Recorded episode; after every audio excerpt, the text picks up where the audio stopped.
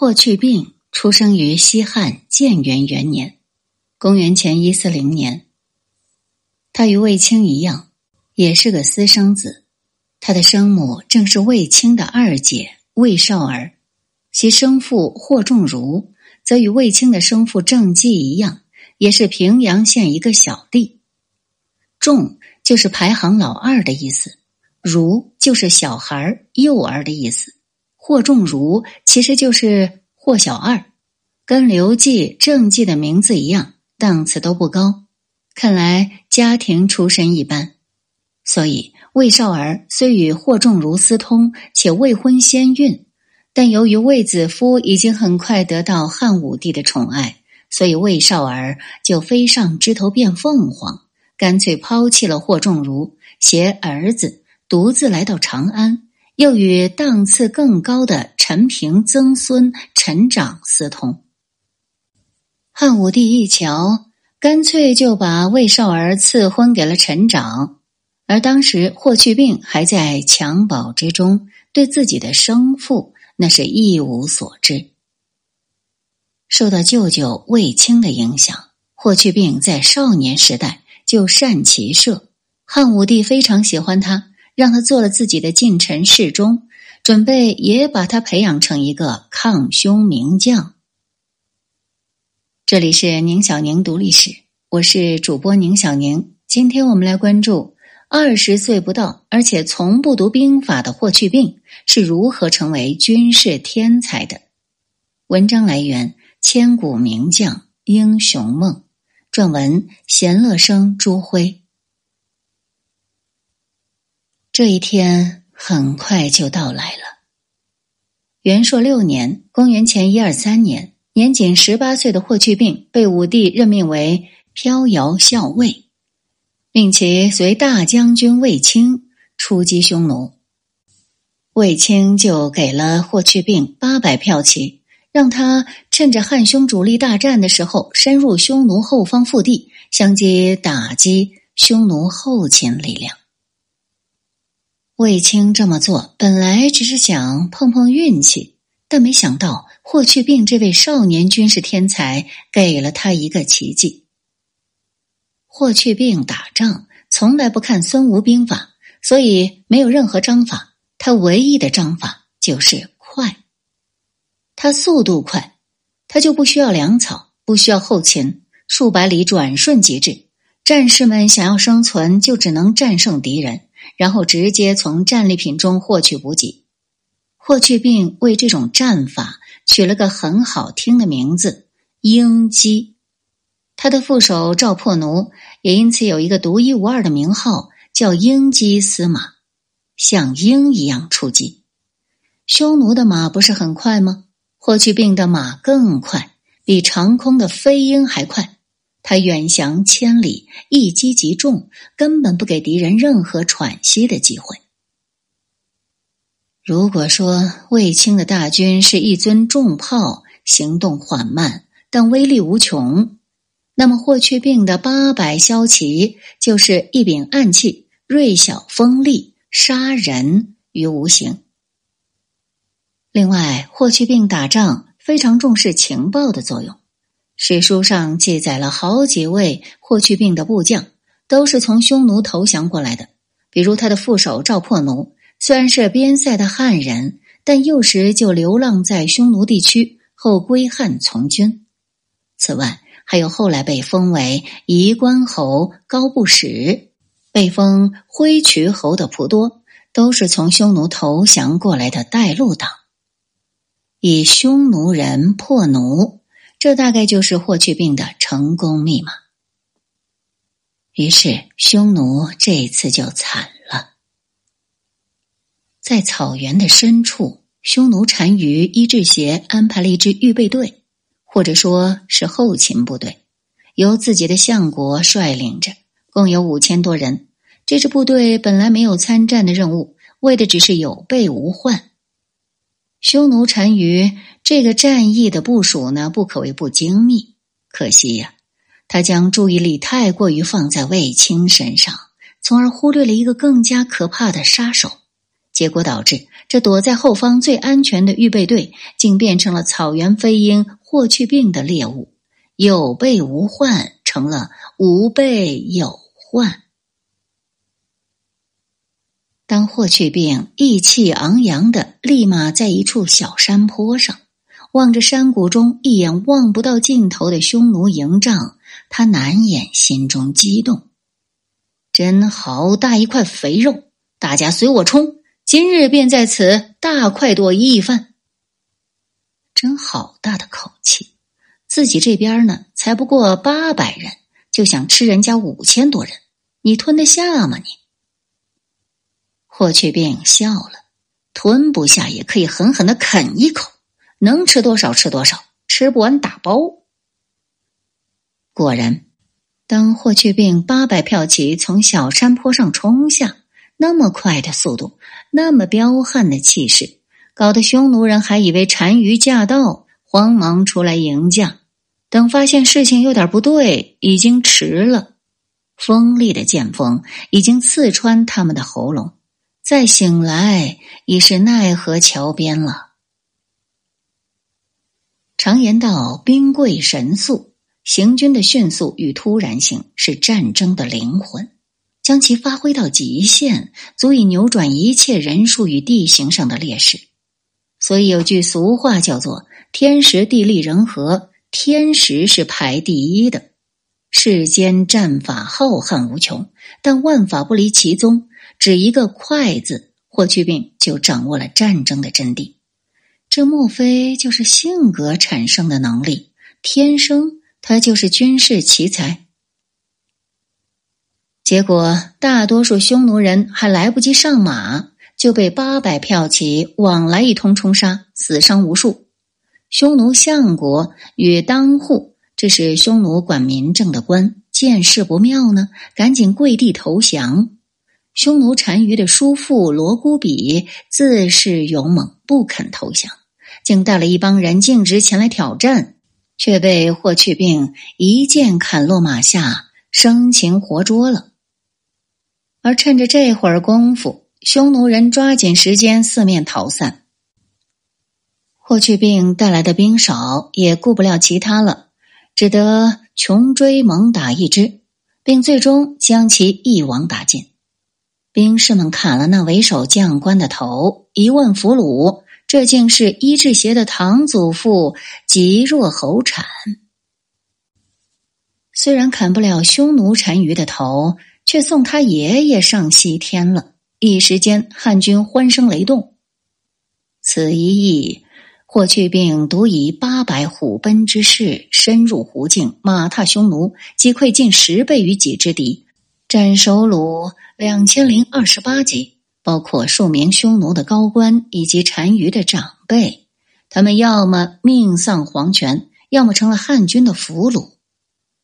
如此完胜，可谓是惊世骇俗，冠绝三军。卫青闻讯后，心内大石终于落地，一整夜欢喜无限，简直比自己打了胜仗还开心。好小子，真能打，比舅舅我还能打，你是咱们家的骄傲啊！霍去病出世牛刀，就砍了头大象回来。进步的比当年卫青还快，看来又一颗外戚将星要冉冉升起。未央宫内，汉武帝抱着漠南捷报，在睡梦中笑醒。对于皇权来说，外戚使起来顺手，用起来放心，再加上超能打仗，功高而不震主，这简直是任何皇帝都梦寐以求的神器。而且一来，他就是两。个刘彻，这当真是祖坟上冒青烟，鸿运当头，想不名垂百世都难呢。第二天，武帝下诏，飘摇校尉霍去病斩敌首级，与俘虏敌酋人数均居全军第一，勇冠三军，公义冠三军，是以千六百户封去病为冠军侯。霍去病一战封侯，且年仅十八岁。我查了查史书，目前为止只发现这一例。什么是少年得志？这就是少年得志。所谓英雄不问出身低，更加不问年龄少。人家十八岁就立下了旁人八辈子都未必能达成的功业啊！这就是网上说的“出道即巅峰，起点即王者”。再来一句：“不服不行。”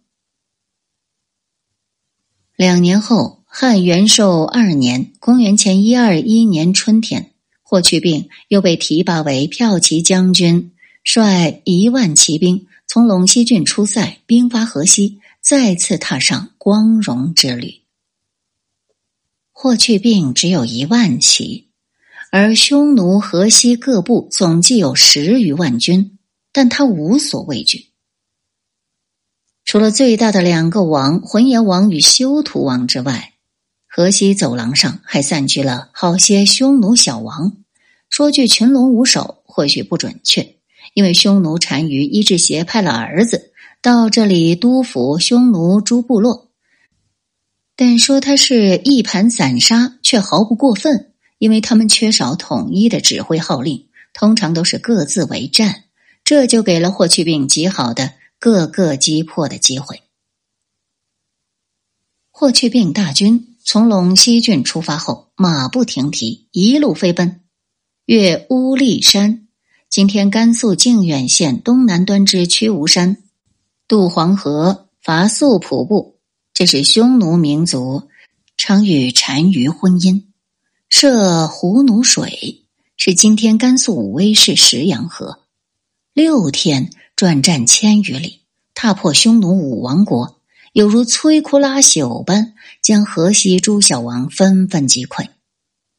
这些部落本是匈奴的外围组织和胁从分子，所以霍去病在穿插分割并包围这些部落后，轻易的就破降了他们，并承诺归顺后绝不抢掠他们的财产与子民。这样一则是为了减轻负担。而在接下来的战斗中，轻装上阵，以便高速推进，让其他顽抗的匈奴正规军始终无法做出有组织、有计划的反击；二则呢，是为了孤立钦差大臣伊稚邪之子。看来呀，这个霍去病不仅是个军事天才，还颇有政治头脑。他为了分化瓦解匈奴河西各部，竟宁愿放弃军功的重要凭证俘虏术，这可真不像一个二十岁小将所为呀。另外，我猜他在出征之前，霍去病一定有找过曾出使西域、途经河西走廊的博望侯张骞，向他详细询问了河西的地形和风土，以及部族等情况。所以他才能有的放矢，如此迅捷取得胜利。结果一转眼，伊志邪的儿子就变成了光杆司令。他一看大事不好，赶紧拔腿就溜。还好他跑得快，就差那么一丁点儿，霍去病的骑兵就俘虏他，真是可惜了。接着，霍去病继续纵横河西。往北，再回头向南，在胭脂山（今甘肃张掖市山丹县大黄山）南北杀了一整个来回，追得浑邪修图二王到处跑。终于在高兰山（今甘肃临夏县东南）这个地方，匈奴人无处可逃了，因为再往东南跑就是黄河，河那边就是汉朝陇西郡地界。事到如今，他们已再无退路，所以他们决定在此反击。无论如何，汉军一万骑已经连续作战了两千里，人困马乏。也许这就是个他们绝地翻盘的最好机会呢。而霍去病见此，不禁反喜。他要的就是这个结果。他已经厌倦了撵兔子了。所谓深入敌境，利于速战。他现在迫切需要一场决战。给负隅顽抗的匈奴人以最沉重的打击。霍去病对这场鏖战信心满满，他的汉军飘摇营最善奔袭，最善恶战，人困马乏，不存在的。果不其然，汉军将士们非常兴奋。这一路来啊，匈奴人都是不战即溃，只知道逃跑，不战收虏数远远低于他们的预期，真是太没劲儿，太令人失望了。如今大战终于降临，那高耸入云、闪着金光的高兰山，正是他们改变命运、飞向光明的踏脚石啊！弟兄们，杀！杀敌立功、博功名的时候到了。一日河短兵过后，四野宁静，残阳映照在高兰山下，遍地都是匈奴人的尸体。从“何短兵”这三个字来看，霍去病并没有和匈奴人比拼弓箭骑射，而是发挥汉人的兵器优势，与其进行了骑兵冲击与短兵肉搏。霍去病将滴血的长剑收入鞘中，仰天长啸，他又创造了一个奇迹。匈奴各部共一万三千人。被斩首八千九百级，损兵超过七成。折兰王被杀，卢侯王被斩，浑邪王之子及其相国都尉全体被擒。另外还有堆积如山的甲仗辎重，甚至修图部的圣物祭天金人都成了汉军的战利品。只有浑邪王、修图王两个老大率残部溃散无踪。汉军这边不但杀光了匈奴军的全部精锐，并擒获了大量俘虏与辎重，而且兵力损失基本可忽略不计。如此神奇的战绩，都已经超越了卫青河南大捷，新的战神诞生了。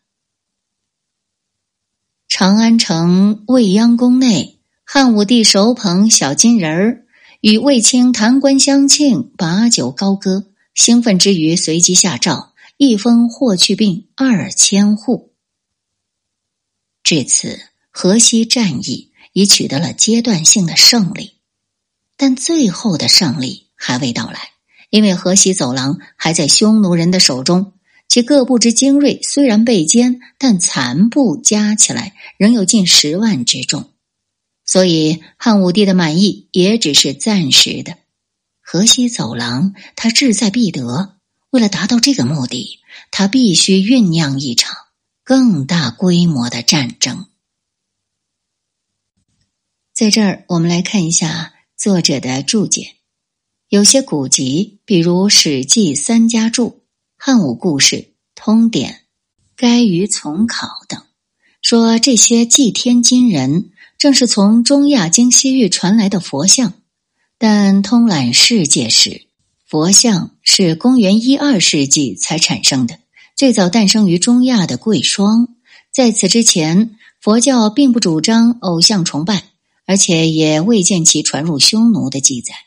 可见，这祭天金人应该是匈奴本土的信仰。《汉书地理志》也说。云阳有修图、金人及经路神祠三所，看来这就是个宗教博物馆。